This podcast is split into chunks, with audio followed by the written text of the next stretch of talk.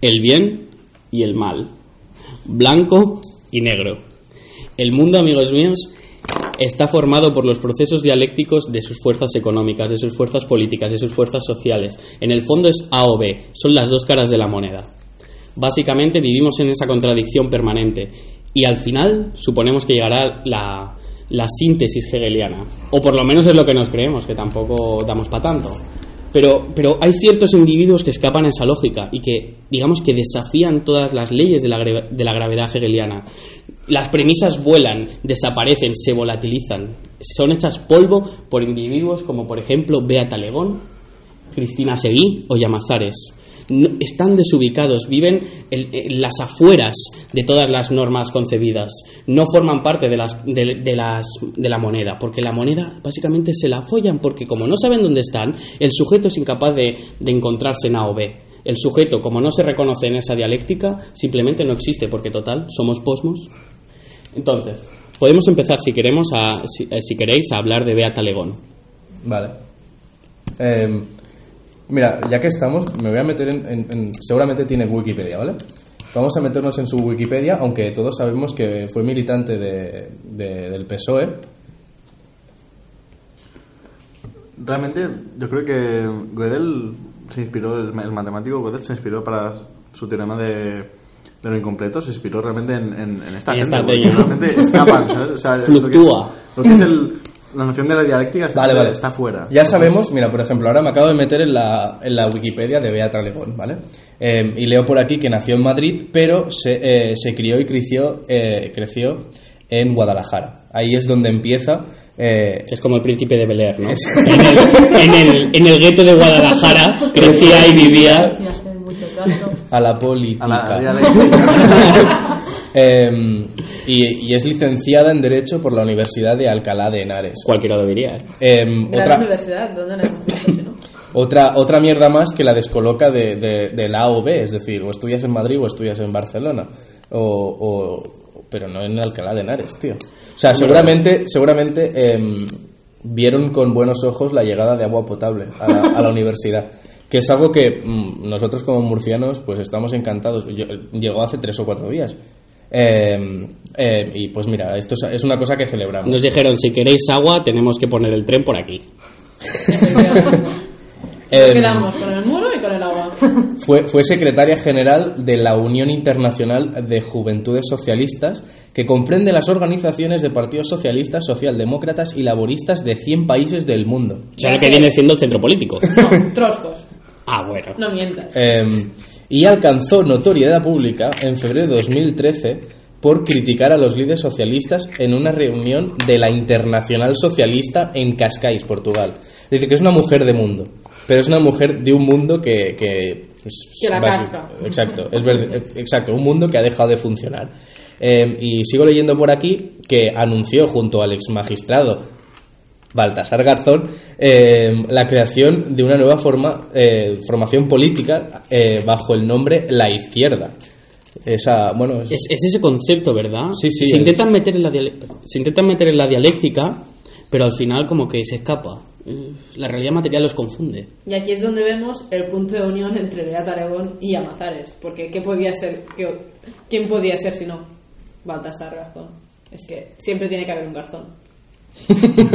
Para que la izquierda, fun- para que la izquierda funcione necesitamos garzones. No, necesitamos que no es, necesitamos que no haya garzones, porque fe- precisamente eh, en la frase siguiente de su Wikipedia dice, sin embargo, su estancia en el partido duró apenas una semana debido a sus discrepancias con Garzón y Gaspar Llamazares. Véase, que se unen los rancios para crear un grupo de rancios y entre rancios se pelean por a ver quién es más rancio. Hace una afición de rancios. Pero yo creo que hemos vivido un proceso de radicalidad en, en esta el formación, eh, en el mundo rancio y en esta formación política que precisamente se encarga de eso, de canalizar la- las ansias políticas de toda esta peña rancia, que es Cristina Seguí. O sea, Cristina Seguí, como pieza fundamental de ese esquema del rancismo, puede dar mucho juego. Abre todo un mundo de posibilidades como patear negros, dar caridad solo a españoles y reivindicar España por encima de todo. Desde Rosa Díez no se ve nada. Pues, eh, y bueno, eh, ahora ha adquirido nueva no- notoriedad pública por eh, apoyar al independentismo por las redes sociales.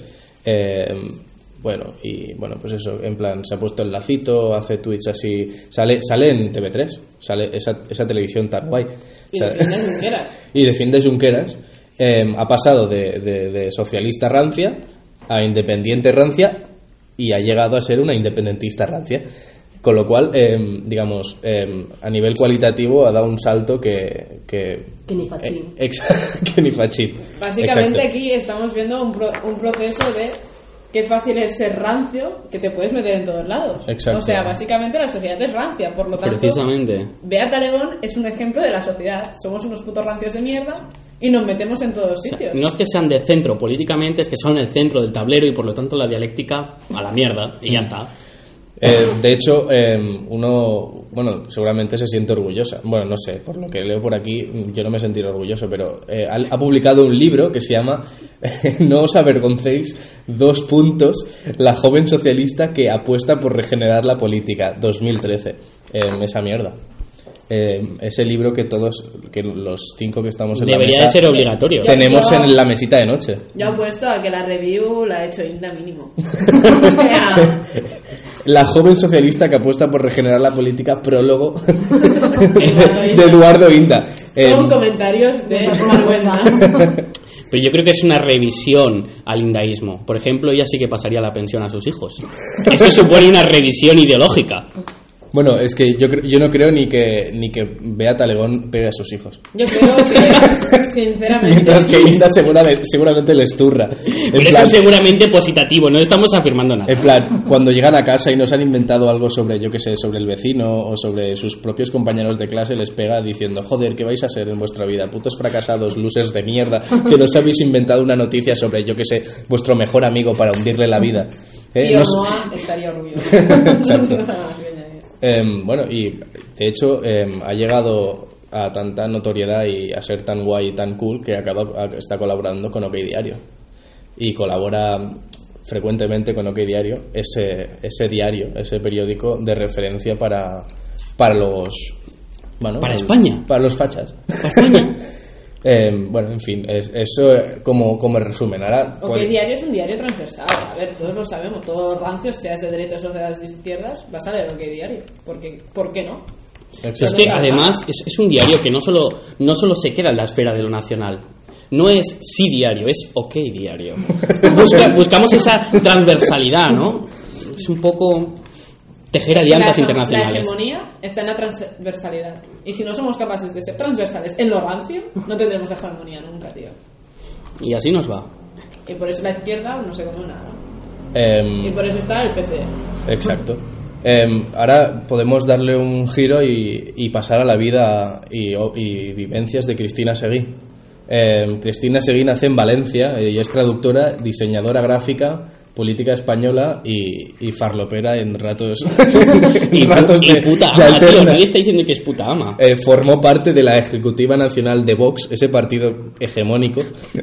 Ese gran partido Iba a de ganar un escaño en ese, ese, ese partido que iba a ganar un escaño, pero por lo que sea, Ciudadanos se Iba- lo ha quitado. por lo que sea, iba a sacar mejores resultados que Unión. Y- No, pobrecicos, tío, que han entrado tres. Sí, pero por el PSC.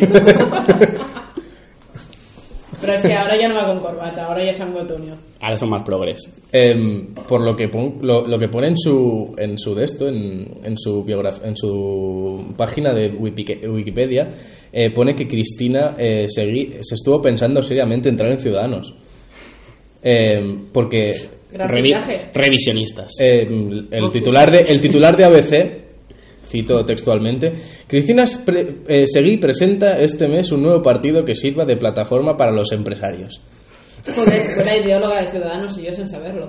¿Cómo podemos sobrevivir a eso? Eh, Eso es. Eh, y no sé, eh, ahora también parece que está en contra de, de la ideología de género, que lo llama ella. Hostia. Porque, porque yo qué sé, quizás se ha cansado de llamarle feminazis. Es un Pero, insulto hacia ella misma. claro, es que es precisamente eso. Es como las que utilizan el cerebro. Exacto, es, es- es decir, Exacto. Si es fe- ella es una feminazi de verdad. Porque es femenina, o sea, es una, es una mujer y es nazi. Con lo cual, eh, Por eso- Se o ha sea, dado cuenta de que estaba defendiendo a ella misma. Llamar, llamar feminazi a alguien siendo nazi es tirarte piedras a tu propio tejado, tío. Por eso utilizan Femiloca. Es Femiloca. Me, me, verdad. Melissa de Hogar Social Madrid dice las femilocas. femilocas. Es que Porque, porque así, porque así, así El lenguaje, amigos. cumple, el- o sea, acota el abanico que va desde eh, una persona, eh, digamos, eh, diga- eh, heteronormativa, es decir, con pene y que es femi- ay, con pene, con, con vagina y que es feminista, pero también hay locas que tienen pene y que son feministas. Véase, en plan, lo que ellos apalizan en el, en el orgullo. Así, mira, pues mira. eh, Y si- también es- también- si no es una loca, es feminista y, y si lo es, pues mira. Oye, dos, dos, dos pájaros de un tiro. Pero es que el problema ahí es que estás usando un concepto muy amplio para definir una categoría política. Porque claro, si tú llamas a alguien femiloca, también entran esquizofrénicas con 50 años. ¿Sabes? Y entonces ahí tenemos un pequeño problema a la hora de acotar. No, pero si, si estamos hablando de enemigos de la sociedad, los primeros son, son esas señoras con... Los, primeros son lo- los que se medican. Plan G3 creo que se llama. Hombre, El nazismo la, se... gen- la gente medicada está alienada, o sea, es un, es un problema para la sociedad. Por lo Ay, tanto, Foucault, ¿dónde estás? Foucault, ¿dónde estás? Pues mira, muerto por sida. Otro loco.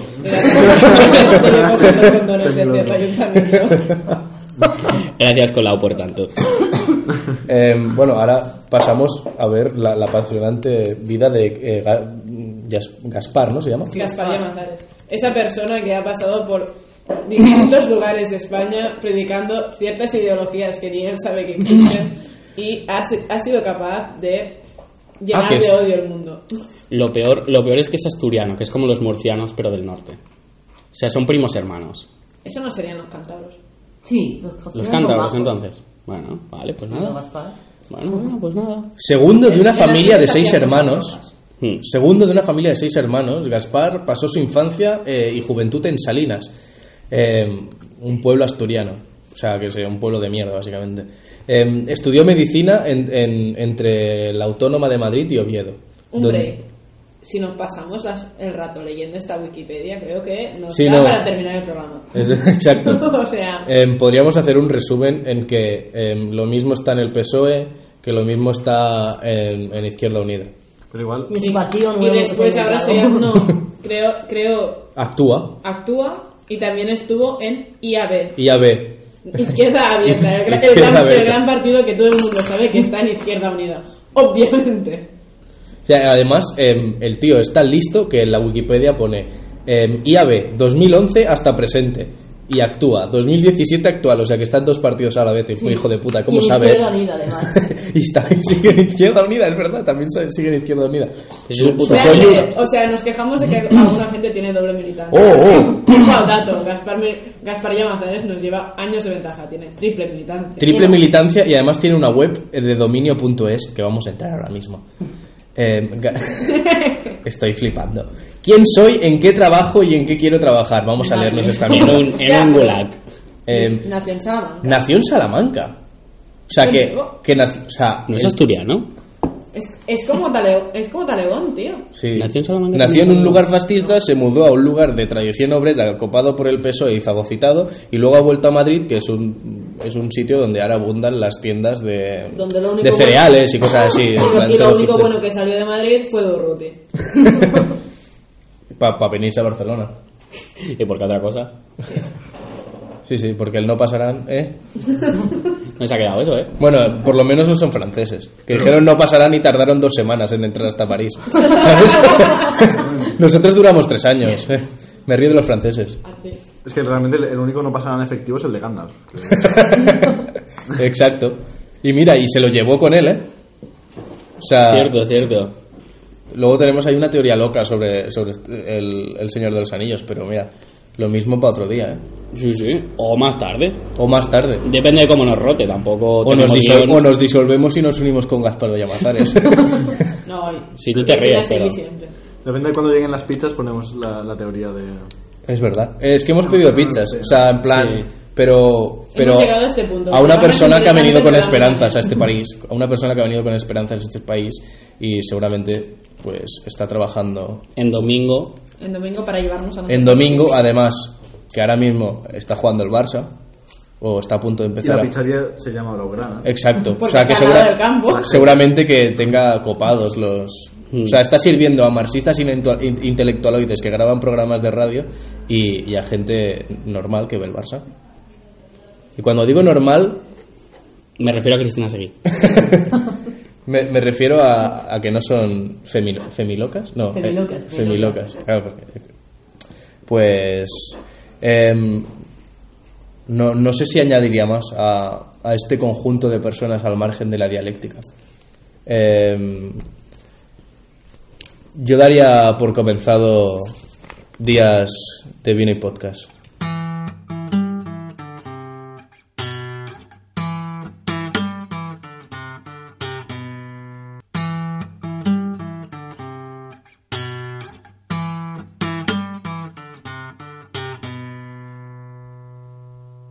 Estamos de vuelta y son días de mini podcast. ¡Dale!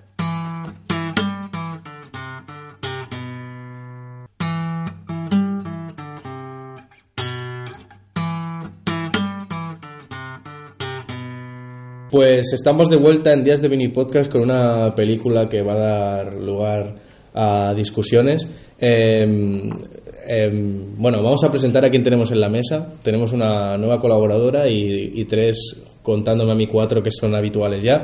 Tenemos a Diase, ¿qué tal? ¿Cómo estás? Bueno, aquí tirando. Eh, también ha venido eh, directa desde, desde el mundo de, de lo soviético eh, nuestra querida Pokemuka, ¿cómo estás? Hola, buenas, bien. Em, luego nuestro, nuestro fan de, de, la literatura rusa y del marxismo dialéctico a tope, ¿qué tal? ¿Cómo estás, Miskin? Hadasho, muy bien. ¿Eso qué significa? Nada, pira, cosas de, de, de la Unión Soviética. y nada. Ah, vale. Eh, y nos acompaña también eh, un tipo deleznable como Ca- Claudio. Bueno, hola, ¿qué pasa? Eh, y yo soy Chinaski, eh, el mítico y asqueroso Chinaski. Bueno, más que nada, antes de empezar ya con toda la tralla ideológica, a diseccionar un poco la película sobre la que vamos a hablar, em, nada, recordarle a la muchedumbre que nos, que nos sigue un poco, que nos oye, pues que tenemos Twitter, tenemos Facebook, tenemos Instagram, tenemos un blog y todo, donde colgamos alguna mierda y ahora también estamos en iTunes. Todo gratis, todo barato, bueno, barato no gratis, ¿no? Todo bueno, todo gratis, amigo. Em, básicamente... Eso ha sido os- racista, ¿eh? os lo vamos a, os lo vamos a ir enlazando todo abajo del de digamos del del iVoox, En la descripción de iVoox. básicamente entonces pues darle un poco de amor y acariciarnos un poco las zonas erógenas darnos algún like.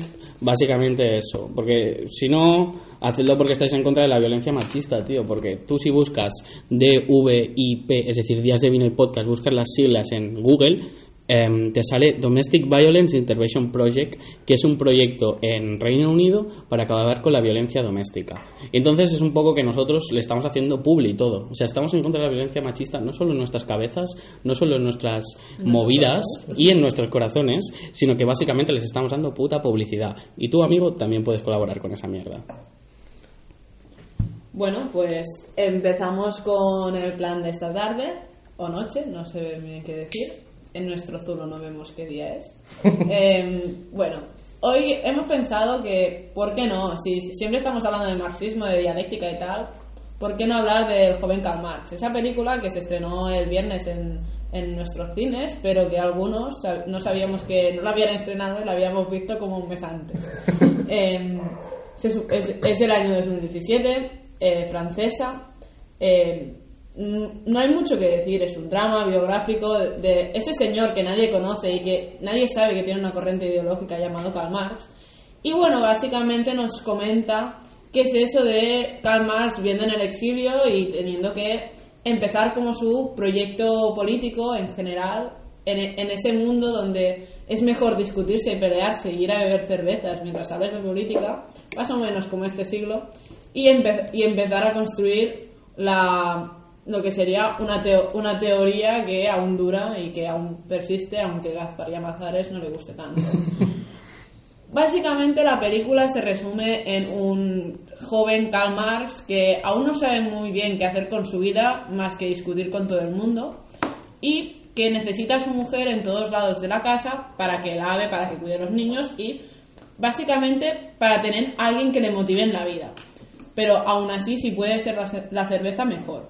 Después tienes a un señor llamado Fe- Engels, que aparece de vez en cuando discutiéndose con su padre y haciendo rollo el, ni- el niñato por ahí, en plan de, pues ahora no quiero hacer eso, pues me voy a liar con la tía que acabas de despedir, que mira qué guay soy. Mejor pelearse por temas de la industria es una puta mierda, pero voy a continuar trabajando a ver si me saco un dinero. Pero, eh, si eso, la revolución algún día llegará y si eso la teorizamos nosotros. Pero yo en mi sofá estoy muy bien. Y poco más o menos. Aparece Proudhon, que parece la persona como más sensata en el momento, pero de, de golpe dices, hostia puta, eres un anarquista. Mm, qué, qué jodida mierda, ¿sabes? Y básicamente este es el resumen de la peli.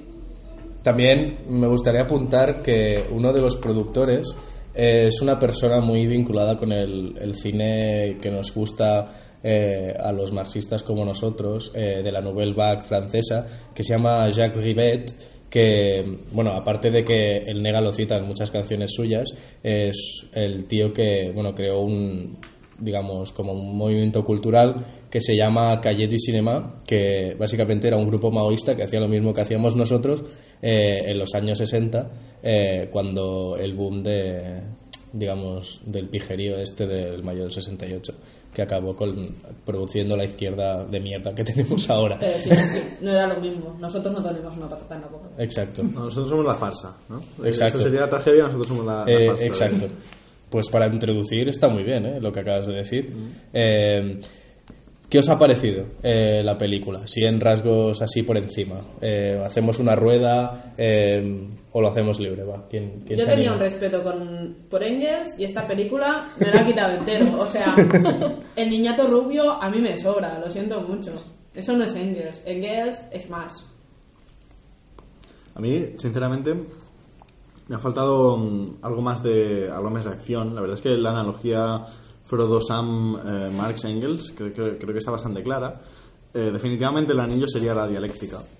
Claro, eso hay que, es algo evidente. Bilbo, como viejo simpático, seguramente sería Proudhon, ¿no? Ese, ese- ese señor que cuenta sus movidas.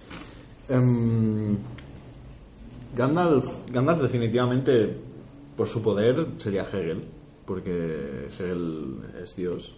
Y bueno, Y está va- presente sin estar presente. Siempre, siempre, siempre, siempre. Bakunin, la verdad es que Bakunin queda bastante claro, por eso de, de ser histriónico y no ducharse, es bastante, bastante un, un enano. Pleyanov, Pleyanov quedaría bastante identificado con los elfos, ¿no? Hemos dicho que... Sí. o sea, que es- No se mezcla, ¿no? Está ahí, pero está ahí viéndolo desde Suiza, tal. Pasa la revolución, van unos cuantos a la boda de Aragorn, pero luego pues se vuelven al bosque. Sigue siendo un cretino. un poco cretino, sí. Sigue siendo un cretino. Definitivamente. Em, la Es que- como, como si Gaspar Llamazares hubiera aparecido a través de, de Pleyanov en la película. Interesante. Eh, definitivamente Boromir sería Stalin, creo yo, porque creo que, que es una analogía bastante, bastante acertada. Muere. Todo pasa. Y siempre la caga. Eh, Aragorn sería Lenin, definitivamente, ¿no? Por, Sí. por razones obvias. ¿no? Y además, es que los dos son muy guapos, tío.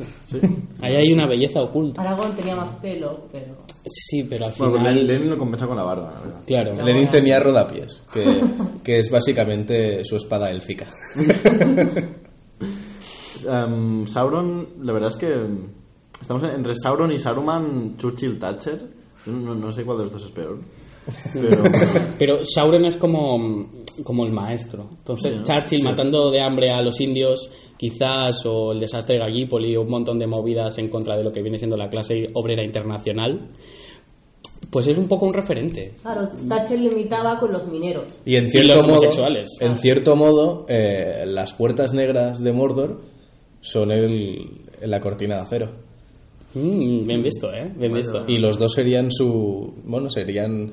Bueno, por su parte sería Sauron que las crea. Y, y bueno, pues el amigo Churchill sería el que crea el cordón. Bueno, el cordón, el, el telón de acero en, su- en su, por su lado. además era un viejo simpático igual que Sauron. ¿no? Por lo que sea. Y por lo que sea, Beata León lo adora. Ah, no, era Cristina Era. Cristina Sí, Bueno, mismo. al caso, Lo mismo. Yo, yo quiero un poco señalar la relación entre tomar drogas, eh, estar en la ruta Destroyed Valenciana a principios de los 2000 y Marx. Porque, porque Marx, al final, en esa etapa joven, como decía nuestra compañera Diace, al final es un poco broncas. Y entonces, eh, que te he dicho que el tripi vale 15 y vale 15 y te callas la puta boca o te estampo, eh, te he dicho que el materialismo dialéctico y el materialismo y la vuelta, digamos, a Hegel, pero desde un punto de vista materialista, es lo que hay, o si no, te puta y comes el libro, perdón. Y así todo. Entonces, y obviamente también está el trato denigrante a las mujeres. Yo Eh. creo que Valencia era un poco referente negativo de un poco. En ese sentido, yo creo precisamente que el Parque Neo no era eh, un referente de, de la feminidad. Eh, yo he leído por ahí una, una crítica muy interesante eh, y, y en la colación a lo que decía nuestro querido Miskin, que dice, falta mucha, mucha acción y es totalmente cierto y esta, esta crítica, que tampoco era muy... O sea, básicamente era un tío que, digamos, eh, que se daba de neutral, pero sabemos que cuando alguien se da de neutral en, en temas políticos es menos neutral. lo. Exacto. Bueno, da lo mismo. El, el tío decía, y, y me, y me- gustó mucho la idea, que el, em, el director, que se llama Peck, pero el nombre no lo sé, Raúl, Raúl Peck, em, sustituye las, escena- las escenas de acción de cualquier película con escenas de dialéctica, eh, pero no en el sentido hegeliano, sino en el sentido griego, es decir, dialéctica en sentido de confrontación eh, discursiva entre dos personas. Y esto sí que se da y creo que es, es- es un punto bueno porque em, esto sería mi, mi- mi review crítica positiva hacia esta película. Que, em, digamos, em, el rollo que se lleva la, la peli, em, en este sentido, nos trae combates dialécticos que en los libros son mucho más complicados y más complejos a, una realidad más cercana. Pero, por otro lado, sí que es verdad que eh, mi crítica a la película se da y sería eh, el hecho de que a veces es muy, es muy compleja eh, en términos filosóficos. Eh, parece bastante alejado de la realidad. Es decir, cualquier persona, una persona que no controla y no tiene entendimiento ni, ni nociones de marxismo, eh, seguramente tiene problemas para seguir. Es decir, el, o sea, al margen de la lucha por escapar de, de, de sus diferentes países, de los diferentes países en los que está, tanto Francia como Alemania como tal, eh, si lo quitas de ahí, eh, no es una película que ambicione el gran público y que te pueda traer una figura tan crucial para la filosofía mundial como Marx eh, más cercana. Es decir, em, yo creo que por ahí podríamos criticar. Y simplemente anunciar que a partir de ahora nos vais a oír masticar porque acaban de llegar nuestras, nuestras eh, estimaba- estimadas y queridas eh, pizzas Y una Coca-Cola que nos y una, y una Coca-Cola que es lo más cerca a, a- a la gasolina que vamos a probar nunca, porque lo mismo eh, la han comprado en- de hace y tres años. gratis que nos va a llegar en Navidad. Exacto. Y nos ha llegado gratis porque la, la comanda de pizzas es, es cuantiosa y, y rica. Eh, La verdad es que yo creo que para el próximo programa podríamos pasar de Coca-Cola a Tide Pods y, y empezar con, con el, el desayuno ver, bueno. ¿no? si somos días de vino en el podcast, mm, deberíamos más de vino y Bueno, vino Coca-Cola Calimocho. ah, sí, exacto. Añadimos. Reivindicamos el Mm. País Vasco. Por lo que sea. Por lo que sea, ya lo hemos hecho en la pública. tenemos una salsa blanca que quien quiera probarla, adelante, De, ¿sabes? de hecho, el, el- el hecho de que tengamos Coca-Cola aquí con nosotros es un giro bastante dialéctico porque es la, la- la antítesis del vino. la síntesis será el próximo programa con un calimocho. Ah, ahí lo tenemos. No desprecio el calimocho, ¿eh? Para el próximo, quiero decir. perfecto, Tampoco la perfecto. violencia armada. Voy a abstenerme. es- es que somos más una- un poco de, la, de ETA la cuarta, ¿sabes? Esa que se pasó los troscos. Y, y no, y no le gustaba tanto la lucha armada. Claro. Eh, yo estaba comentando mientras que nuestros queridos Claudio y Diace eh, recogían las pizzas eh, sobre puntos positivos y negativos de la película. Y, una, y, eh, está diciendo que lo que nos la pone dura eh, a, los marxistas como nosotros aleja a la gente en general que se pueda acercar a esta película.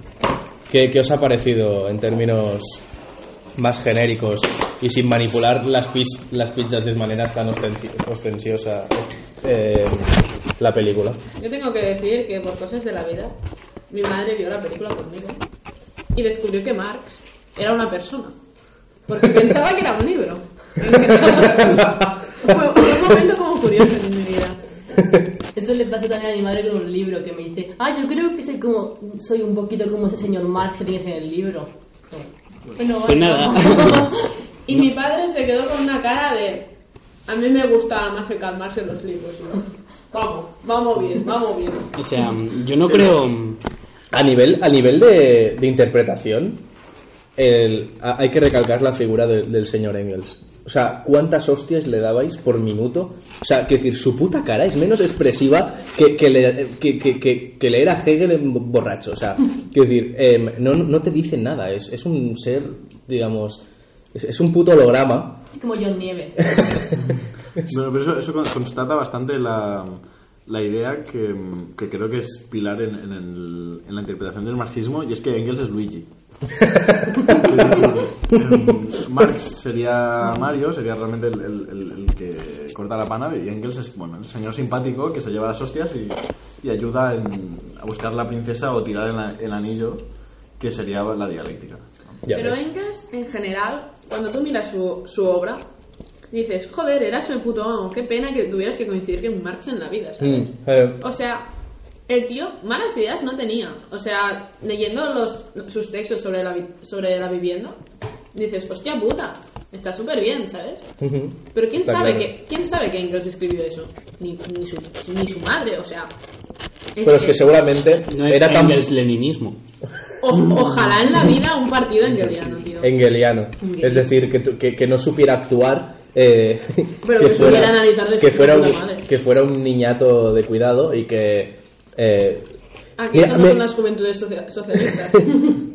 me- eh, hay, un, hay un personaje de, de una película de, de Woody Allen que describe perfectamente a quién es, quién es Engels. Y es el personaje de Zelig. ¿La habéis visto la película? Es un, es un tío eh, que se adapta a cualquier sitio de puta madre.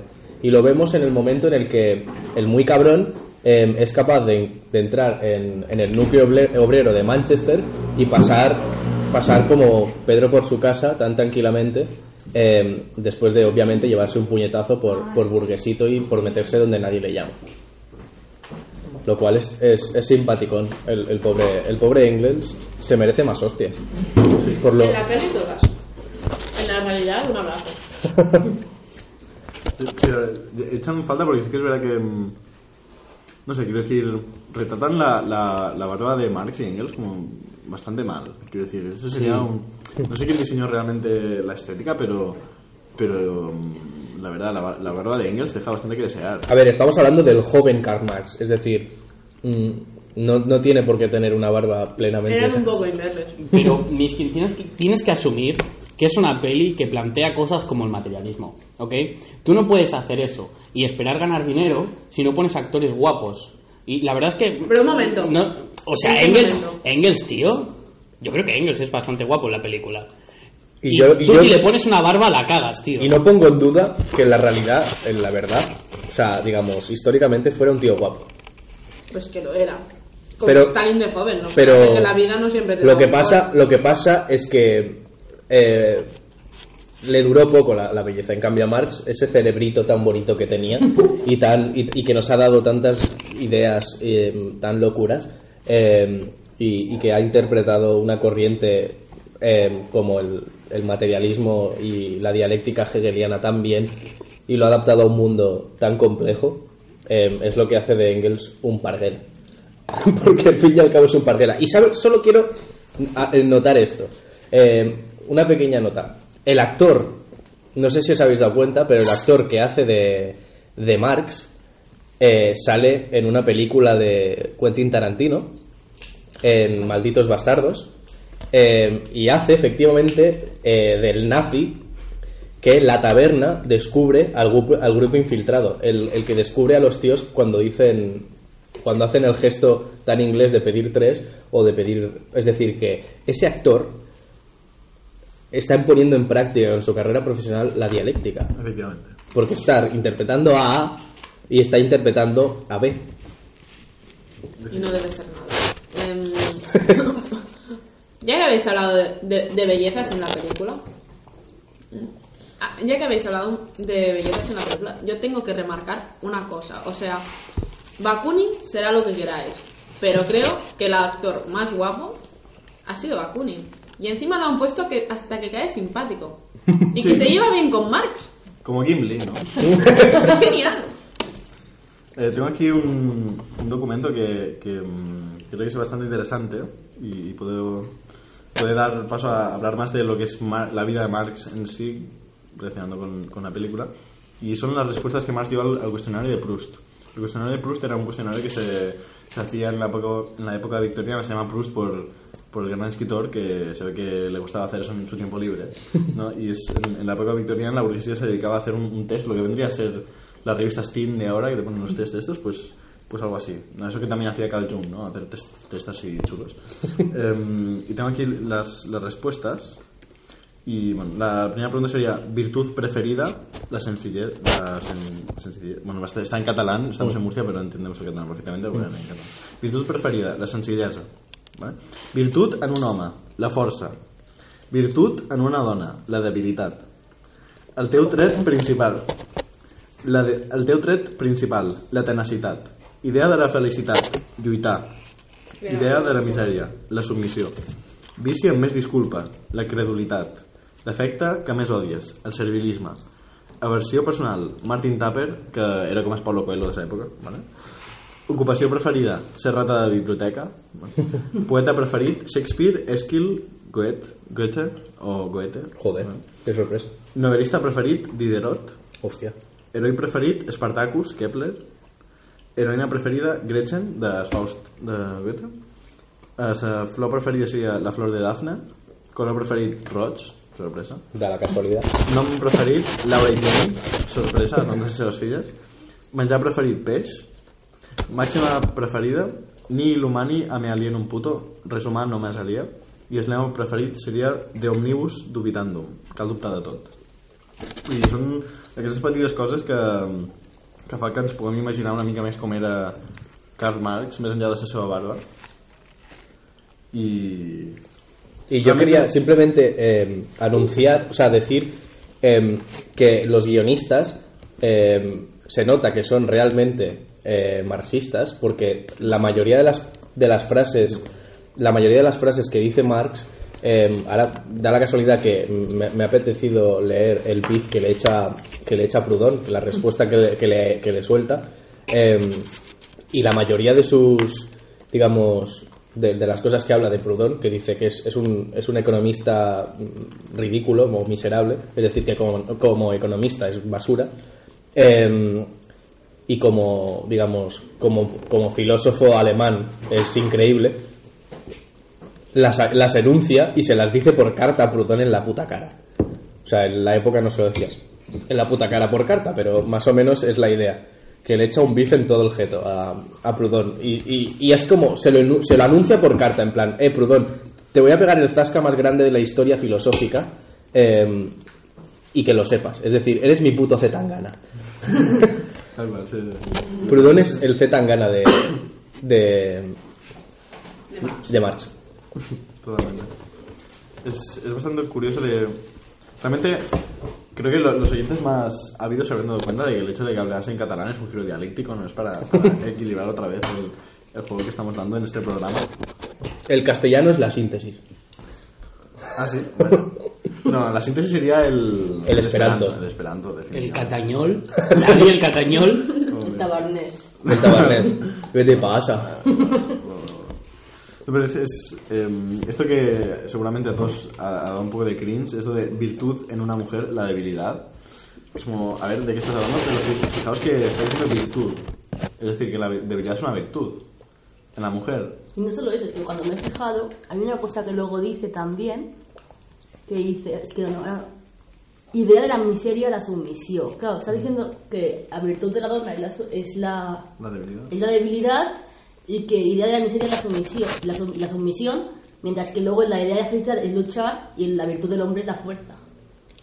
Pues a mí eso me bastante. Bueno, pues Todos tendríamos sabíamos que... que aquí había un poco de machismo-leninismo, pues mira.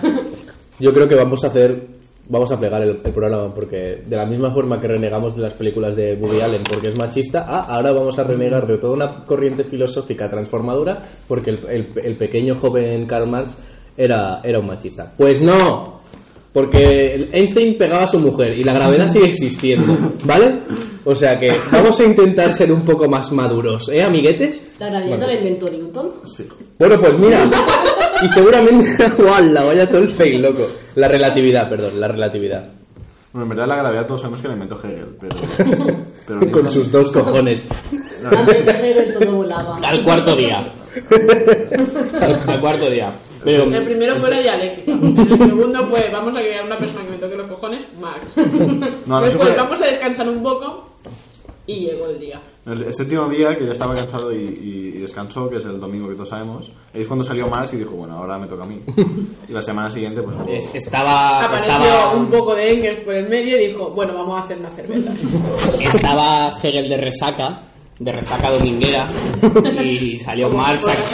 Por ejemplo, mis ojeras no tienen nada de especial tampoco. Quizás las de Marx, un poco más. Em, yo tengo que decir que yo cuando leía Proudhon no me desagradó del todo. O sea, era, era un concepto no rompedor, pero sí transformador del orden liberal. Es decir, él te cogía el, republi- el republicanismo francés del momento, el republicanismo burgués de, de esa etapa histórica y le daba la vuelta. Y decía, los burgueses en verdad están diciendo eh, igualdad, legalidad y están saltándose la fraternidad por la propiedad. La propiedad como un derecho natural. Y eso sale en la película y, es, y está muy bien. Pero, pero yo creo que a Proudhon le falta precisamente ese, ese romper con el ideal de igualdad que sí que encarnan las teorías liberales. Por eso, por eso, precisamente, es por lo cual Marx dice que es un gran filósofo alemán, pero es un economista pésimo. Porque Proudhon analiza muy bien eh, cómo funcionan las, estru- las estructuras, digamos, eh, tradicionales. Es decir, estoy pensando en, Max Weber. Max Weber también es una persona que a nivel, a nivel teórico eh, desarrolla una, digamos, una descripción de la, de la burocracia eh, excelente, pero a nivel de clases sociales es capaz de desarrollar algo tan duro como decir que eh, las clases es- funcionan y, existen por un orden mer- meritocrático, perdón. Es decir, que Proudhon, em, como economista, eh, si os leéis mi puto artículo sobre Amélie, sabréis que eh, Proudhon es un Dufayel. Es una persona que es incapaz de analizar el mundo en el que vive. Simplemente es, es capaz de encontrar la alternativa. Pero si no eres capaz de analizarlo como es debido, eh, encontrar una alternativa eh, sin ese análisis es abocarte al, al fracaso. Y es lo que precisamente Marx le dice en Miseria de la Filosofía. Es decir, le dice, "N- no sabes de economía, así que no te pongas a hablar de cómo se, eh, cómo se, hace, cómo se genera el valor en los productos. Y este es el puto bif que le echa, le dice, oye, no tienes ni puta idea, eh, yo qué sé, léete un poco de economía clásica y economía política, entonces hablamos, ¿vale, Tete? Se podría decir que los libros eran las canciones rap del momento. Algo así. Make the books great again. Mm, La verdad es que, volviendo a la película, sí que hay, y con, con relación también al, al cuestionario este, también es eso, eh, es esa faceta que nadie conoce de Marx, y tú leas cualquier libro de Marx y vas a encontrar mil referencias a Shakespeare o a Goethe o a la Biblia. Y Marx escribió novelas, escribió ficción, escribió po- poesía, no se llegó a publicar, y eso queda totalmente obviado siempre. al, al respecto hay un libro muy bueno de... mm, Ahora no me acuerdo el nombre de pila, era no sé qué Roberts, que, mm, que se llama básicamente El infierno de Marx. Y vincula toda la teoría dialéctica y el materialismo marxista y cómo él divide, digamos, el análisis que hace de la sociedad en base a eh, el infierno de Dante. Y no sé quién, que era su... O sea, no era Engels, alguno que lo conocía muy próximamente, decía muchas veces que, que eh, El infierno de Dante era su libro favorito. Y entonces este autor pues hace los links. O sea que Marx no solo es un economista, también bebe de esa cultura, como tú decías, Shakespeare, yo digo Dante por lo que por el libro este, pero Pero claro, hay que entender su tiempo y la cultura de su tiempo. O sea, que si la cultura de nuestro tiempo, amigo mío, es el trap, nos vamos a ver forzados a hacer trap. Y ya Pero, está. sí, sí. De, de hecho, las referencias a la cultura trap son las nuevas referencias a la cultura clásica. O sea, yo estoy esperando el, el- el nuevo James Joyce que me haga un Stefan Tangana en vez de Stefan de Dalus, ¿sabes? O- o- no sé, algo así. Un, en vez de Ulises, un Relsby. Pero es que estaría bien. Y yo creo que con este aporte que nos ha hecho Mishkin, podemos decir que Marx era un intelectual orgánico antes de que Gramsci enunciara el significado de intelectual orgánico. Era un ser total, es decir, era capaz de hacer filosofía, capaz de hacer economía, capaz de hacer política, capaz de meterse en política y hacerlo mejor que sus eh, contrincantes, perdón. Eh, era capaz de hacer arte y era capaz de hacer un arte con sentido porque era capaz de retomar las figuras clásicas como Shakespeare o como Goethe eh, y transformarlas de manera partidista y, generar, eh, digamos, conciencia crítica gracias a sus, a sus escritos. Y cuando, cuando dice, cuando por ejemplo dice em, que seguramente, eh, quiero decir, em, cuando enuncia en este cuestionario de Proust que le gusta tal o tal fábula, seguramente haya implícito y seguramente si nos ponemos a leer esa fábula veremos que hay un montón de filosofía y un montón de dialéctica dentro y que obviamente se puede extraer un, un- un, digamos un pozo subversivo de esa, de esa, de esa fábula. Es que, Em, bueno, de hecho, eh, el famoso fantasma que recorre Europa se podría argumentar si es realmente el fantasma de Hamlet. ya ves. Porque sabiendo de dónde venía Marx, eh, el fantasma que busca la, la justicia es Hamlet y, y- y recorre Europa. Y de hecho, Madre mía. en- hay muchas referencias de Shakespeare en, en toda su obra. Así que, si alguien Aunque- quiere escribir un libro, ya tiene la idea. Supongo que habrá algún libro ya, pero. Em, trabajo de. Chinaski. Chinaski, sabemos lo mucho que te gusta Gramsci, em, pero no hace falta añadirle orgánico a todo. Por ejemplo, con Franco había, con Franco había democracia orgánica y así nos fue. Así que simplemente con decir que es un intelectual ya nos entendemos todos. Bueno, pero igual, igual si dices que Marx es orgánico, cunde más, ¿no? En plan. O sea, te, te arrastras a Era los hippies. ecologista, entonces, Te arrastras a los Claro, hippies, claro. pero. Justamente a él ver, odiaba estas cosas, pero era ecologista 100%. No, Niños pero- reciclar. Eh, entra mal. O sea, tú, tú vas a una librería y ves un libro que pone Marx, intelectual orgánico, y dices, coño, igual, igual me, me, me Se recicla a sí mismo. Eso, eso es muy dialéctica, ¿ves? Eso sí. Pero es que es una persona que cuyos escritos siguen valiendo para ahora. No sé si eso es ser orgánico, pero de puta madre se ha conservado. Pero revisados tampoco hacen daño. O sea, no, no, está claro. Está claro que revisados eh, no están, no están mal. Pero es que de manera natural, yo creo que simplemente poniéndolos en contexto, no hace falta ni revisarlos. Y yo creo que esa es la gracia de, de- de Marx. Es decir, mm, no te voy a reventar la cabeza porque seas revisionista. Porque al fin y al cabo, como una vez me dijo mi querido amigo Claudio, que lo tengo aquí a la izquierda por casualidad, eh, eh, izquierda. siempre a la izquierda, muy subnormal. Eh, em, al final, el, el rollo este de pegarse entre quién es más revi y quién no, em, es simplemente quién ha hecho menos revisionismo de todos. O sea que yo creo que es, o sea, es como, eres un tolai, loco, déjame en paz. O sea, básicamente viene siendo. Mm, vais de reformistas, tal, pero es que no reformas ni una fachada. O sea, es que al final el punto está en que. Por, pe- por pequeño mucho que reformes, revisiones o apliques el marxismo ortodoxo, te vas a seguir comiendo un 10% de los votos porque eres Llamazares. Pequeño inciso, eh, os emplazamos y os exhortamos, vaya dos palabras más bonitas, a utilizar por Twitter el hashtag ViceD, dejando notar eh, y, y de- demostrando que existen individuos al margen de la dialéctica como son Beata Legón, Cristina Seguí o Gaspar Llamazares y queremos leer estas putas mierdas y, y- ¿vale? Que lo hagáis, coño. De, de- de la misma manera que hay personas que están alejadas de la, de la dialéctica, también hay personas que son pura dialéctica. Sí. Como por ejemplo Trotsky, Mm. que es pura dialéctica.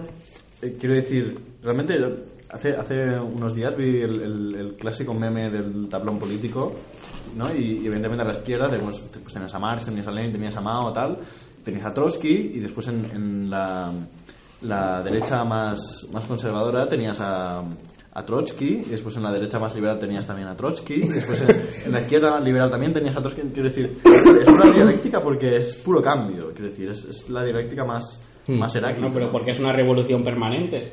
Vas Claro. a tener que hacer 360. Guau. Pasas por todo el compás, hermano. Realmente, el, el único que entendió verdaderamente la dialéctica era Trotsky. Mm. Así fue, amigo. Sí, sí, sí. Mira, y lo mataron con un violet. No, pero Así digo, vamos. eso sería la síntesis, ¿no? El agujero en la cabeza es la... la- es, es- es que en verdad le intentó sacar tanta dialéctica al hombre.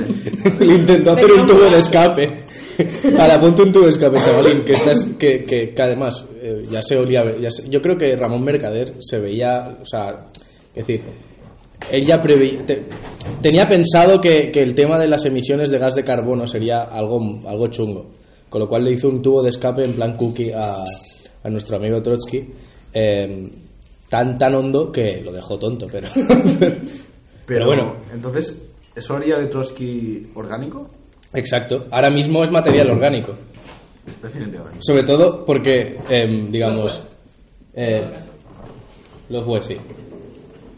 Teniendo en cuenta además que sus, digamos, las personas que mantienen vivo su, su historia son, son los Peña como la de iniciativa que se va al bosque a esparcir las, las cenizas de su abuelo, em, pues es, yo creo que em, ese acto heroico em, de, esparcir las cenizas de tu abuelo en el, en el puto bosque es, es de darle a tu abuelo la, la oportunidad de reencontrarse con Trotsky, porque al fin y al cabo em, los cadáveres son material orgánico, con lo cual es, es más dialéctico aún que nada. Esparcir las cenizas de tu abuelo es, es, es, eh, la revolución permanente.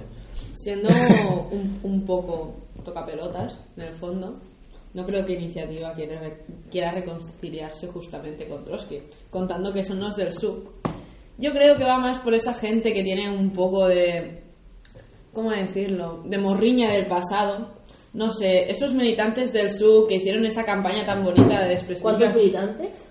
No sé, esos, esos militantes, vamos a decirlo. Esos militantes que en un momento de su vida dijeron, vamos a joder al POUM, vamos a a joder a Andreu Nin, que contando que hoy puede ser que sea la muerte, el día de la muerte de Andreu Nin, vamos a recordarlo un poco. 21 de enero. ¿Y Lenin? Y la de Y la de Lenin, Esto es, obviamente. esto es podcast, ¿eh? Y Marcelino Camacho. Y Marcelino Camacho. Solo decir que puede que esa gente no vaya al bosque a reconciliarse en la vida. Además, no. Puede que vaya a hacer otras cosas, como más naturales y más biodegradables, pero eso no. Por ejemplo, por ejemplo, no hace falta que vayan al bosque, pueden ir a la cuneta a buscar a sus compañeros. Eh, que da la son unos- casualidad. Son unos viejos pesados con las cosas del abuelo, eh, las tumbas de no sé quién, ¿no? sea, Casado, el el- máquina. La persona que enunció eh, El teorema. El, teorema de Casado haciendo un Pablo Casado en directo. Disfruten. No, es que, de hecho, no, yo, yo creo que sería más dialéctico, en vez de esparcir las cenas de tu abuelo en el bosque, sería hacerte una raya. ¿no? Y eso impl- y metería a Keith Richards en, en un juego dialéctico que, que nunca se termina como su vida, porque el tío Eh, podríamos decir que al fin y al cabo, eh, esnifarte las cenizas de tu abuelo es esnifarte un 25% de ti, ¿no? Exacto, exacto. Y esnifarte a ti mismo ya es... Estaba Wow. Porque podríamos enunciar, podríamos enunciar el, el teorema que, que vertebra eh, este programa, que es el teorema eh, de la paja. Em, follar con tus dos padres es como hacerte una paja, porque, em, digamos, tus padres llevan el 50%, y- el 50 de ti dentro.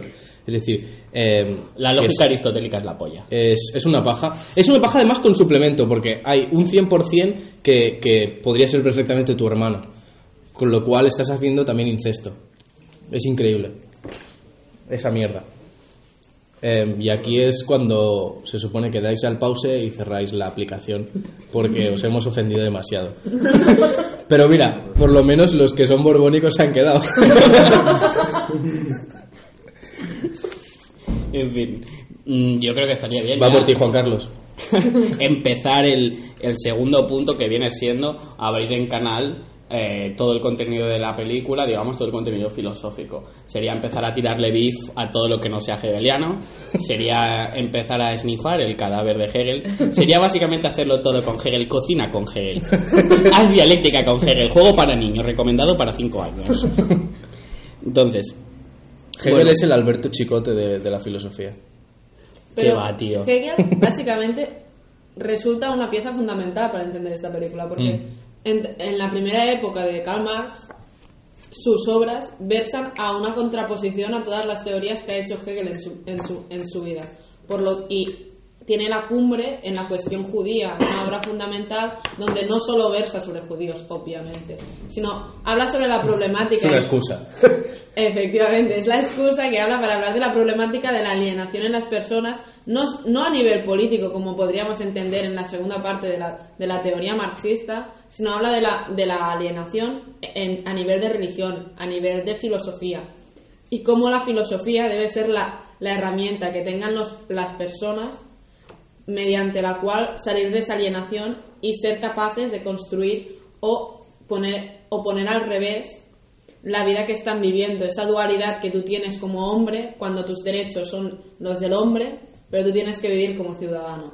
Es, Hegel es el todo que involucra el, el Marx primitivo, el, el Marx inicial, ese Marx que sin saber que tiene una persona en otro continente, que es Engels, es capaz de articular una, tes- una teoría que es complementada perfectamente con la teoría que hacen en otra punta, con unos medios totalmente diferentes, estudiando unas fábricas de un lugar, de un lugar llamado Inglaterra.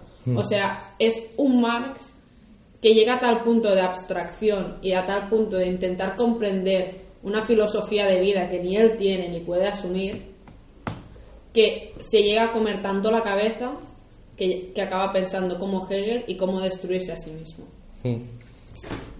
Eh, se me pone la piel de gallina, ¿eh? Con lo que has dicho. O sea, el nivel de, complejidad y, al, mismo tiempo, como, como él enunciaba en, la encuesta que nos ha leído Mishkin de sencillez a la hora de hacer filosofía, te hacen capaz, o sea, te hacen ser capaz de entender cómo, cómo el tío es capaz de, eh, digamos, de esa, esa virtud de, al hacer filosofía, de ponerse en la piel de cualquier eh, tipo de, bueno, de persona que sufre de explotación, porque él entiende que, que el capitalismo es algo que, que se va por, por, digamos, por H o por V, se va a convertir en algo, en algo global y es algo que enuncia desde que es joven y que, y que digamos, eh, llega a su cumbre cuando enuncia en el capítulo 24 eh, esa forma de, de expropiación que hace de, de las tierras que, que no tienen propiedad. O sea, yo creo que, que lo importante aquí es básicamente la cuestión que plantea Proudhon. O sea, la piedra angular que mueve todo eh, esa contraposición con Hegel es precisamente que no se parte de una idea abstracta. La piedra angular viene siendo la propiedad, que es la propiedad, propiété en francés, de Proudhon. O sea, básicamente, a partir de la construcción social de la propiedad, se mercantiliza la fuerza de trabajo, porque el sistema económico material tiene esa necesidad de fuerza de trabajo. No es, son ideas hegelianas. No es la idea hegeliana de, mm, digamos, eh, provecho, de bien, mal. Es básicamente una realidad material que te ata y que supone un derecho que se materializa. Entonces, Pero partiendo de la base de, tu- de entender la propiedad como un derecho, tú estás, pa- estás partiendo de unas tesis liberales. Estás partiendo Sí, de... porque- pero eso está en el, manifiesto comunista dice abier- abiertamente que lo que pasa con el capitalismo es que las tesis, las propias tesis liberales que lo fundan no se cumplen. O sea, cuando Locke habla de la propiedad y del trabajo como derecho a la propiedad, es decir, tú trabajas en algo, inviertes tu fuerza de trabajo, luego eso por derecho natural te pertenece. Eso, o sea, en un sistema que se basa en la propiedad privada se le está negando la propiedad, propiedad privada. Pasa es que Se- por- se el, problema es, el problema es que se, ha- se han apropiado de Locke los... Bueno, esta es la, la interpretación que mucha gente hace, es que dicen que eh, los, los propios liberales se han apropiado de Locke diciendo que es liberal cuando es, es simplemente una persona que, que existe antes de que existiera la corriente filosófica del liberalismo tal y como la conocemos. Con lo cual, si tú estás argumentando a través de algo que no es liberal, el liberalismo, obviamente, subyace de ahí una contradicción fundamental. La contradicción también parte no solo de este aspecto, sino en el momento en que tú entiendes la propiedad privada como algo inherente en la condición humana o en, la- o en el, o en el derecho, o como una cosa que es necesaria ya directamente en el sistema para, para subsistir. Ya estás ent- entrando en una dinámica de individu- individualidad. Estás entrando en la concepción de que la sociedad no es algo propio colectivo, sino es algo que sale de unos individuos que mediante un derecho que se les ha negado tienen que construir su colectivo, cuando realmente no somos individuos que nacemos se- separados. Somos un colectivo que acabamos pensando a nivel individual ante unos derechos que se nos inculcan desde pequeños. Pues es que yo creo que precisamente es ese derecho a la propiedad configurado como un derecho natural por las tesis liberales lo que permite un juego dialéctico con, con el trabajador, que es precisamente la gran masa de la población. Y yo, yo sí que creo que el, el individuo es un sujeto político, más allá, más allá de que forma parte de, de un colectivo. Pero lo que pasa con el derecho a la propiedad que tienen unos cuantos, o que se les garantiza unos cuantos en, en- la elabora- digamos, que se, se estructura en la elaboración del, manifiesto comunista, provoca que el trabajador sea un sujeto, como es el burgués, pero un sujeto carente de derechos. Mientras unos tienen el derecho a la propiedad, los otros no tienen derecho a la propiedad. Y por lo tanto es un un sujeto carente de derechos.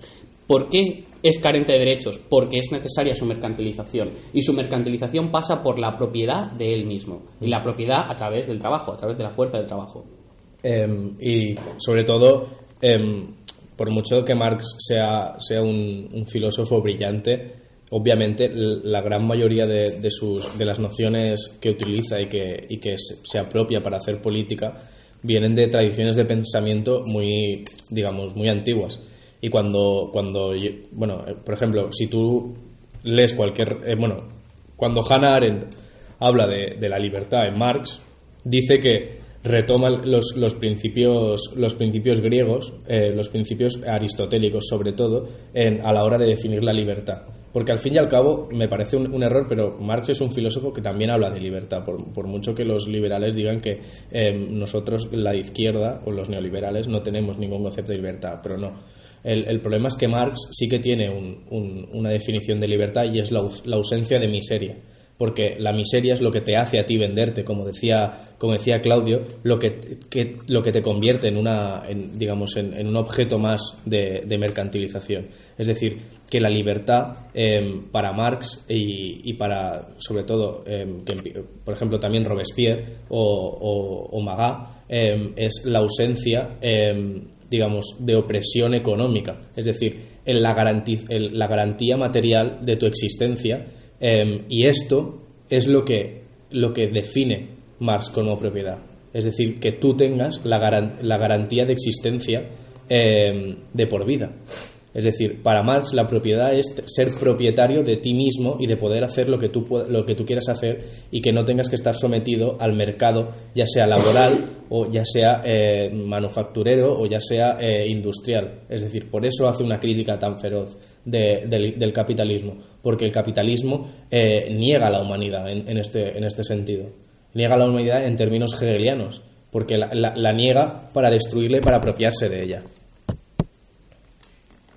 Bueno, de- quiero decir, Marx, Marx evidentemente sigue con, con la tradición de muchos pensadores y retoma, evidentemente retoma los pensadores griegos. De hecho, su tesis doctoral fue sobre... ¿El derecho? ¿El, el derecho romano? No. No, no, no, fue sobre Epicuro, Ah, sí. Epicuro y, y otro señor muy simpático, no, no, no lo recuerdo ahora. Pero evidentemente sí que, sí que retoma y sigue, evidentemente bebe de Hegel y Hegel bebe de Kant y, y, y Kant bebe de, de toda la- Demócrito. Demócrito, sí, la, la- exacto, Demócrito y, y Epicuro.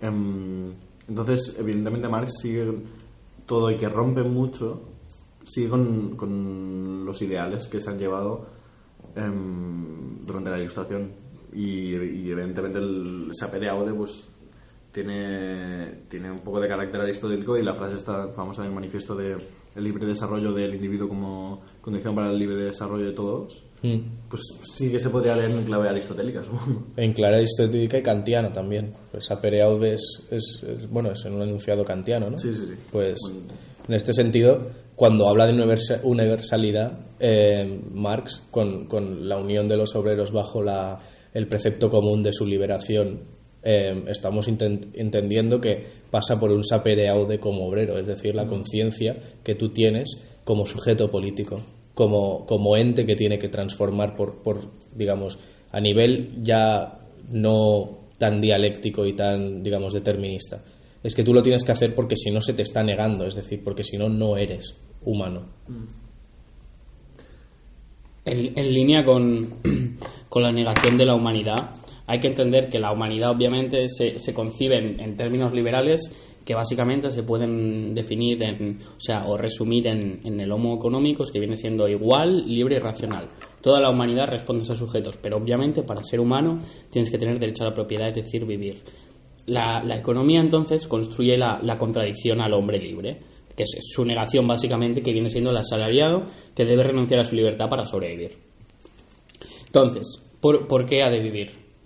Es decir, yo creo que sí que podemos argumentar. Yo antes he mencionado que el, el, digamos, el, trabajador es un sujeto carente de derechos, que no deja de ser sujeto. Desde un punto de vista nietzscheano, eh, el hecho de, de que la, el sistema económico le niegue la posibilidad de vivir le está negando, digamos, esa voluntad de romper, de construir el superhombre. Le está negando el paso por el puente, digamos, hacia el superhombre. Le está negando, básicamente, eh, El paso romper con el bien y el mal. Y el bien y el mal, eh, interpretado aquí, si quieres, desde un punto de vista material, con eh, el sistema económico que a la vez lo niega. O sea, es, o sea si hilas con Nietzsche, eh, te haces una paja mental, básicamente.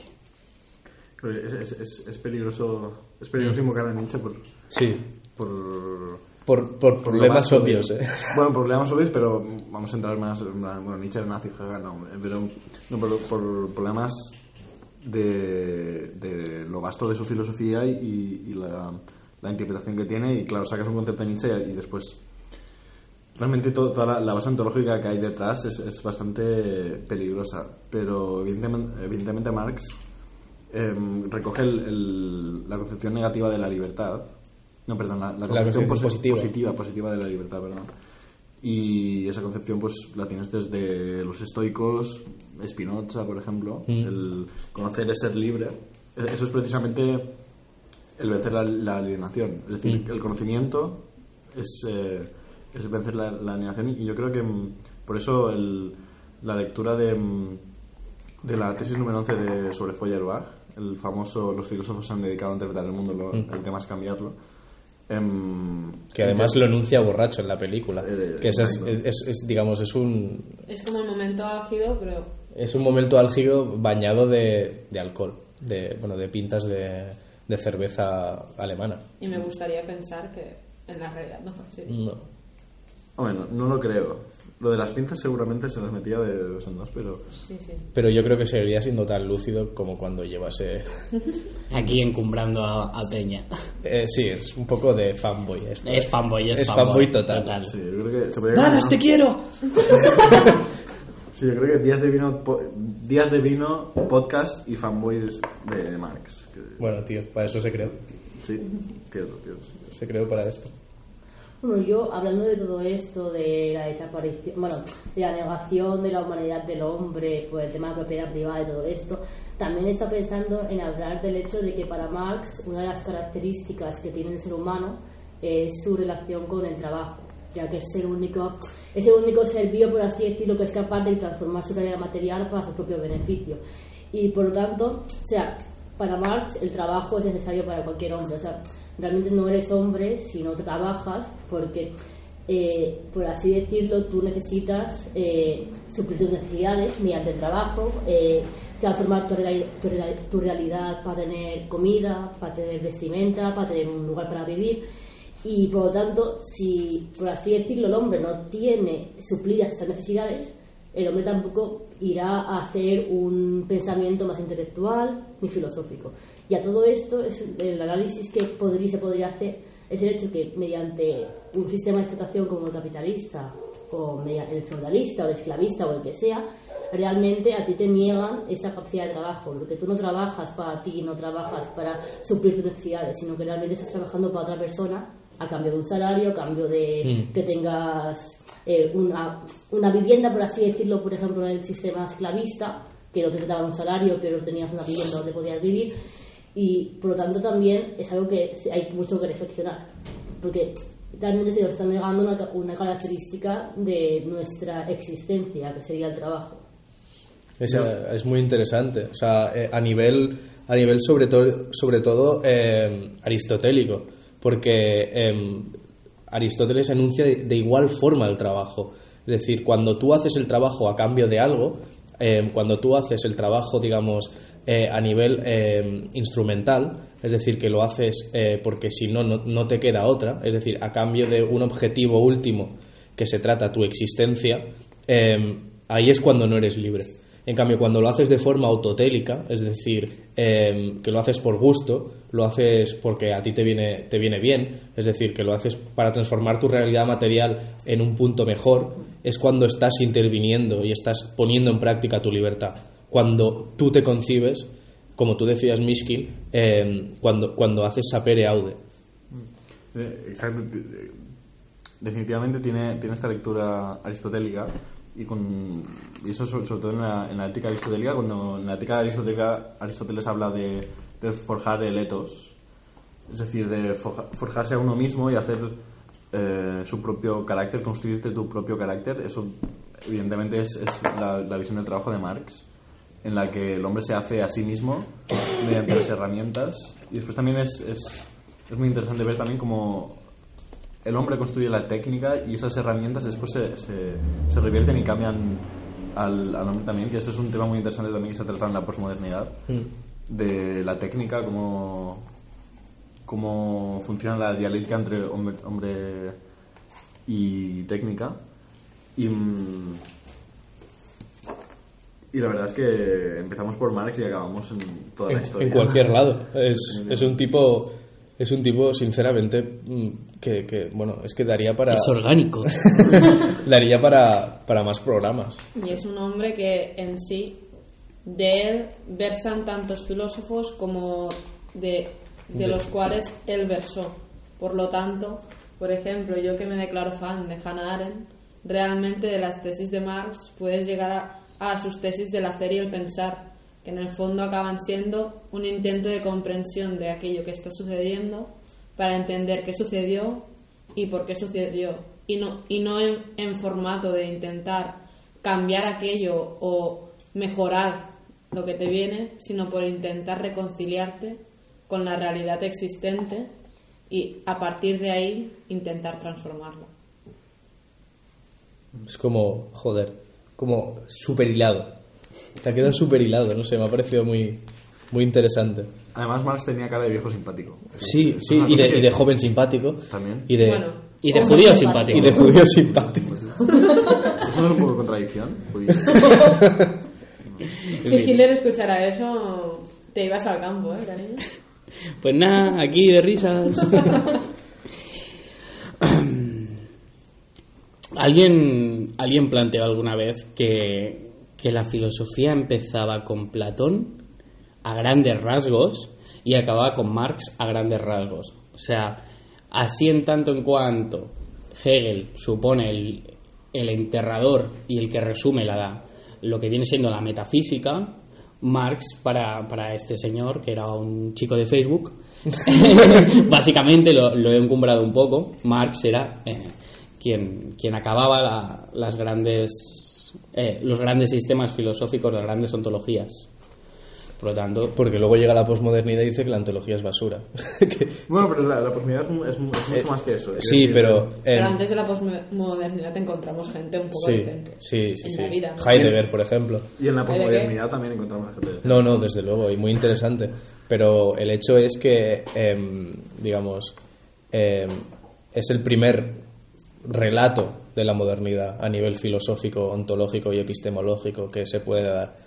Porque si entendemos que el liberalismo em, hace surgir la, la modernidad, em, ma- el, el pensamiento marxista es fruto de la modernidad. Es, digamos, mientras que exista modernidad, y, y Dios quiera que siga existiendo porque lo que viene puede ser muy chungo, eh, sigue existiendo pensamiento marxista y, y sigue existiendo un, un- un modo de hacer filosofía marxista. Y sigue habiendo chavales de 20 años que nos dedicamos a leer sus obras y a creernos un poco marxistas y cambiar el mundo. básicamente... y Sin al- estar viendo OT. y al, Efectivamente. y al hilo al hilo de Dios o sea al hilo de Dios em, Dios. lo que plantea Marx supone eh, tal tal impacto social a nivel digamos global que tú tienes una encíclica de León XIII que se llama, o sea, León XIII creo que es un papa, eh, creo que son 50 años más tarde de Marx, 1900 si no me equivoco, que se titula la encíclica del, del representante de Dios en la tierra, capital y trabajo. Y eso es así, es real, está en Google, creo. No sé, ahora no sé si es León III o León XIII, pero está ahí. La encíclica se llama Capital y Trabajo. Y viene el pavo y te analiza por qué hay que reformar el capitalismo para que los socialistas ateos y, y, obviamente herejes no tomen el no tomen el poder. O sea, llega a plantearle al Papa de Roma conceptos que hasta ese momento no se habían tocado. Y eso es muy interesante porque Marx es transversal. Con, con mucho amor, pero Marx estaría removiendo en su tumba el día que pase eso, ¿eh? Obviamente, obviamente. Y llamarnos transversales después de lo que hemos dicho. De los señores rancios, ¿hasta qué punto estamos equiparando la ranciedad con el marxismo? Bien visto, ¿Olemos bien a naftalina? Pues la verdad es que este sitio sí que huele a naftalina. León XIII, es León XIII, 1891. Eso. Renovarum, no, re- no, Renum Novarum. Exacto. De hecho, para, para zanjar para zanjar ya el, el podcast y, dar paso a las recomendaciones, yo haría, digamos, ya que estamos hablando de Marx como mm, el, punto álgido de la filosofía y del que después se abren todos los caminos de, la posmo- posmodernidad y tal, y de que empezando en Marx y acabaríamos en, cualquier lugar, hay una frase de, mm, de un filósofo eh, que se llama Whitehead, que hizo mm, bueno, una- básicamente sol- solo se le recuerda por decir que toda la filosofía occidental se puede escribir a notas de pie de página de Platón. Entonces, partiendo de, de eso, de que, de que toda la filosofía occidental se escribe a pie, a pie de página en las obras de Platón, yo quizá, podría, quizá podríamos afirmar que toda la filosofía occidental se puede escribir a notas de pie de página de servilletas mugrientas de una taberna en la que Marx estaba, Marx estaba tomando una cerveza. ¿no? Sí. Quizá podría ser A nivel, Ah. a nivel hi- histórico y, digamos, para encumbrar este podcast tan rico y tan bonito sobre Marx, queda muy bien. Las servilletas son revolucionarias. Me gustaría simplemente eh, que respondierais con a men- menos de un minuto a esta pregunta. Y damos por finalizado eh, el- este podcast dedicado al joven Karl Marx. ¿Cuál es el aporte filosófico más importante y, y trascendental en la filosofía de Marx? La barba. Fidel Castro, Lenin, Stalin porque no le salía James pero Harden. tenía bigote. James Harden. Trotsky. James Quiero decir, la barba supone un elemento revolucionario que, digamos, que en juegos de rol te daría más 10 de materialismo. Si te das cuenta, la mayoría de comunistas tienen barba. Mm, ¿Por qué será? ¿Por qué será? Las barbas son materialistas y ya está. Y si no, básicamente, el aporte marxista principal yo creo que viene siendo la, la subordinación de la filosofía a la base material económica, la economía como punto central. Yo creo que la, la aportación más importante que hizo Marx fue la inclusión de espectros eh, en la política. Quiero decir, eh, que los fantasmas recorren Europa y tengan ese impacto en, en- en la sociedad, creo que es eh, el aporte definitivamente más grande. Yo, de hecho, creo que uno de sus análisis más importantes que podemos coger es el hecho de, separarse de la parte de, Hegel con el tema del idealismo y empezar a hablar realmente de materialismo y de que la realidad no se sustenta por ideas como hacía, por ejemplo, Platón o como lo hizo Hegel, sino que se sustenta en una real- realidad material. Por lo tanto, las redes sociales y la opresión de la clase trabajadora también se sustentaría en una realidad material, que sería el sistema socioeconómico. Yo te lo voy a decir un poco más sencillo todo y va a ser Marx habla de vida. Es capaz de es, capaz de llegar a un punto de entender del proceso de la filosofía a entender cómo una persona necesita la religión, es esa necesidad de abstracción para poder sobrevivir, para poder continuar la vida y esa necesidad de un hombre y, cita- y citando un poco a los cuñados, el hecho de el trabajo dignifica, ¿no? Pues Marx habla de la dignificación del trabajo pasando por la necesidad de, de superar la alienación y que el trabajo no sea solo una forma de sustentar la vida, sino sea tu vida, porque en tu vida tú tienes la capacidad de hacer lo que tú quieras. Y trabajo no es una cosa que te vea- se te vea impuesta, sino que sea tu realización personal. Joder. La chica esta, lo lía. Eh, yo iba a decir yo básicamente hubiese dicho, bueno, si me hubiesen preguntado esto, hubiese dicho lo que ha, dicho Díaz, ¿eh? pero voy a cambiarlo para no quedar tan fanboy eh, de repetir otra cosa, exactamente igual, pero con distintas palabras, eh, y por un tío que, que- lleva gafas y, lee desde los 15 años a Marx. Eh, entonces voy a decir eh, el análisis sociológico que supone eh, eh, analizar de tal, de tal forma y tan precisa lo que supone el trabajo asalariado. Eh, de hecho, en, la misma película, en, una intervención que hace en, estos así como grupillos, eh, digamos, revolucionarios subversivos, literalmente dice eh, que el, el asalariado eh, a trabajar eh, a cambio de un salario es semi-esclavitud. Con lo cual, o, se- o esclavitud a tiempo parcial, dice. Con lo cual, yo creo que el análisis del trabajo y inaugurar la filosofía del trabajo, tal y como hace, eh, deviene eh, fundamental para analizar el, el futuro de- del capitalismo tal y como lo conocemos. A mí Marx, me- finalmente cierro un segundo, pero hay una frase que me recuerda un poco que viene a ser Marx, que es, la- es una cita en latín que es nihilus in verba, en boca de nadie. Es la capacidad de tú no repetir cualquier cosa que te venga, sino interiorizarla, criticarla y después reformularla. Creo que con esto, con esto damos por acabado el programa especial sobre, sobre Marx, porque de la peli eh, tampoco hemos hablado mucho. Así que muchas gracias eh, y que os vaya bien la vida. Venga, hasta luego.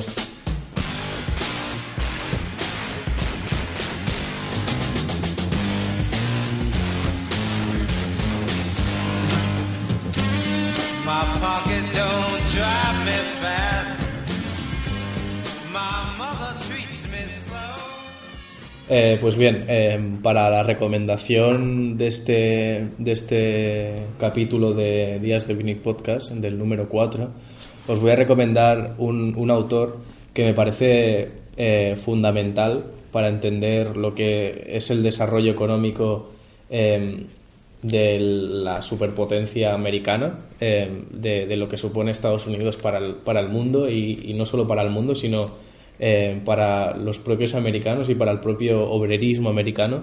Se trata de, de un, de, de- un escritor que se llama John Fante, eh, que, bueno, si leemos su biografía, que queda muy, o sea, es, es muy difusa, la gente no sabe bien bien de dónde salió, quién es, eh, el aspecto que tiene solo lo tenemos gracias a fotos eh, de sus últimos años de vida, porque cuando era joven, pues básicamente simplemente eh, se lucraban de él las, digamos, las, las editoriales, eh, ya que, él, bueno, como él mismo relata en, en sus, en sus libros, eh, su vida se basaba en enviar cartas, esperar al, al cartero para que le dijera que no habían aceptado su libro y seguir viviendo y, bueno, sobre todo mal viviendo.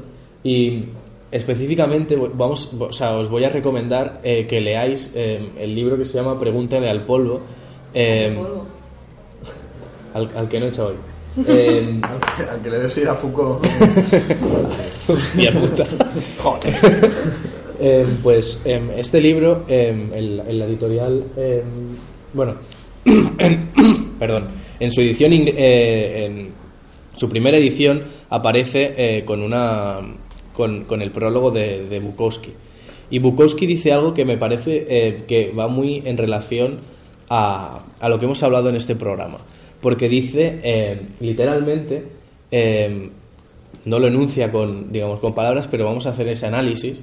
Eh, y él dice que cuando, eh, cuando es joven, cuando empieza, bueno, cuando se independiza, bueno, eh, independiza para él entendido como pirarse de casa de sus padres eh, por como su... inventar un estado propio. Exacto, no, no como fundar un Estado propio ni, ni devenir eh, ciudadano de Tabarnia. Si- eh, cuando se pira dice que, claro, él, él tiene que malvivir en, en, bueno, en con trabajos de mierda, sobre todo mal pagados, precarizado, eh, sin, ningún, sin, sin, un- sin ningún lugar fijo en el que vive. Y, y decía que su vicio de borracho era emborracharse eh, antes de entrar a la biblioteca municipal, porque obviamente no le dejaban entrar con alcohol y decía que, bueno, estuvo casi como cuatro años buscando eh, autores que hablasen de, de su vida. O sea, que, digamos, em, en su voluntad de alienación de la mierda de vida que tenía, eh, buscaba a alguien que hablase eh, en, en los propios términos que él vivía. Eh, y lo que pasa es que yo, a través de cuatro años de, de búsqueda, da con John Fante. Y John Fante es una persona que está expuesto a las mismas condiciones materiales que, que Bukowski, es decir, las condiciones materiales de un obrerismo eh, explotado para, eh, por el, para el beneficio de, bueno, de, una nación eh, que exporta el capitalismo a cada rincón de- del globo terráqueo, y es Estados Unidos que no solo explota a los que están fuera, sino que también vive de la explotación que, que existe dentro. Y aquí podríamos entrar a hablar si, Estados Unidos es una nación empresa o cosas así. Pero lo importante es que eh, Bukowski eh, encuentra el, digamos, el interés en leer a John Fante eh, por, sin, sin, sin duda, la caracteriza- caracterización que hace de, América y del sueño americano. A nivel de que es, es capaz de expresar una persona las dificultades materiales de la clase obrera y por tanto está hablando de realidad. Y me parece que esa es la, la gran lección que podemos sacar de John Fante y que os emplazo a leer y a disfrutar porque además eh, escribe de una forma muy simple pero que y a la vez muy, muy elaborada porque como, como diría Marx es también un, un fan de la, de la sencillez. Bueno, yo quería recomendar un libro que seguramente es muy famoso ahora mismo, que hace ya 100 años la Revolución Rusa, y es el de 10 días que se metieron al mundo, de John Reed. Y bueno, yo lo leí hace muy poco, aunque realmente es uno bastante mítico, del que, del que se ha hablado bastante, y me gustó bastante porque, o sea, eh, está narrados por John Reed, que estuvo fue, estuvo viviendo como periodista la Revolución Rusa y había estado ya viviendo la Revolución Mexicana en 1910 y se habla, se, se explica muy bien ese proceso de preparación de la revolución, el proceso del transcurso y un poco también la consolidación del Estado soviético durante la revolución. De hecho, también hay una película que, que está ambientada en el libro, que es Reds, que también es una muy famosa. Y aunque no es tan bu- bueno, es una película muy buena, pero no es tan buena como el libro, como el libro porque, bueno, para mi crítica no se centra tanto como se centra John Reed en hablar del- de este transcurso de la revolución y del Estado soviético y se centra también mucho en líos amorosos y cosas así que realmente en el libro no lo puedes, no lo puedes ver, no lo ves y yo me pregunté de, que de dónde realmente salía pero es una película que por su trasfondo histórico e incluso también su, por su tra- trasfondo ideológico de pensar cómo fue la revolución es una también muy recomendable. Y entonces de este libro eh, aparte de leerlo por interés histórico y para saber realmente cómo, cómo fue la revolución en una perspectiva de primera persona, eh, me gustaría remarcar una frase que puso John Reed, John Reed en, el, prefacio de este libro, al final del prefacio, y es que cuando está reflexionando sobre el transcurso de todos estos años de revolución, habla de que lo voy a leer porque realmente a mí me gustó mucho esta frase, esta frase y es que como él dice que así como los historiadores se interesan por reconstruir en sus menores detalles la historia de la Comuna de París, del mismo modo desearán conocer lo que sucedió en Petrogrado en noviembre de 1917, el estado de espíritu del pueblo, la fisonomía de sus jefes, sus palabras, sus actos, pensando en ellos, he escrito yo este libro. O sea, realmente es como muy un presagio que él no sabiéndolo, porque realmente este prefacio es de 1919, realmente ya pudo marcar y pensar que realmente ese acontecimiento histórico que estaba pasando en esos mismos años realmente marcaría la historia del siglo XX. Porque realmente también hay muchos historiadores que realmente describen la revolución rusa como el punto histórico donde marca el transcurso de todo el siglo, incluso parte del siglo XXI. Por lo tanto, yo creo que es un libro con mucho interés histórico y es un libro que realmente fue hasta alabado por Lenin, por la mayoría de filósofos y pensadores soviéticos, porque describe realmente muy bien y con mucha precisión todo. O sea, desde cómo eran sus, sus líderes hasta cómo era la oposición, hasta cómo fue todo hasta para montarlo. Por lo tanto, yo realmente lo recomiendo mucho. Y finalmente, yo quería acabar este programa señalando, emplazando al oyente medio a, em, a desear con muchas ganas ver el Mundial de junio. Quiero decir, es muy necesario que todos estemos con la roja. Es muy necesario eh, construir esa unidad del pueblo español y disfrutar de la roja. Comprarnos nuestras, nuestras cervecitas de Mau. em, digamos, disfrutar del ambiente festivo y que Ok, es alienante, pero joder, anda que no nos lo pasamos bien yendo al bar, ¿verdad? ¿Para- ¿Por qué estamos aquí hablando de marxismo? ¿Por qué no estamos viendo el fútbol? ¿No? En todo caso, em, quiero señalar, quiero señalar que precisamente hay que apoyar a España y a su selección porque España no es una empresa burguesa. Como marxistas quizás deberíamos de reconocer eso. La Roja, como Hacienda, somos todos. Y bueno, obviamente estamos hablando de Rosa Luxemburgo. Hasta aquí Días de Vino y Podcast. Os esperamos en el próximo programa. Puta madre. Yo- El mundial no es en Rusia. Ya ves, Sí. tío, pues ya ¿Y sabes qué lo he dicho. dicho? No, No, Has no, dicho en junio. no has dicho. No has dicho, no has dicho en junio. Eh, Es que, es que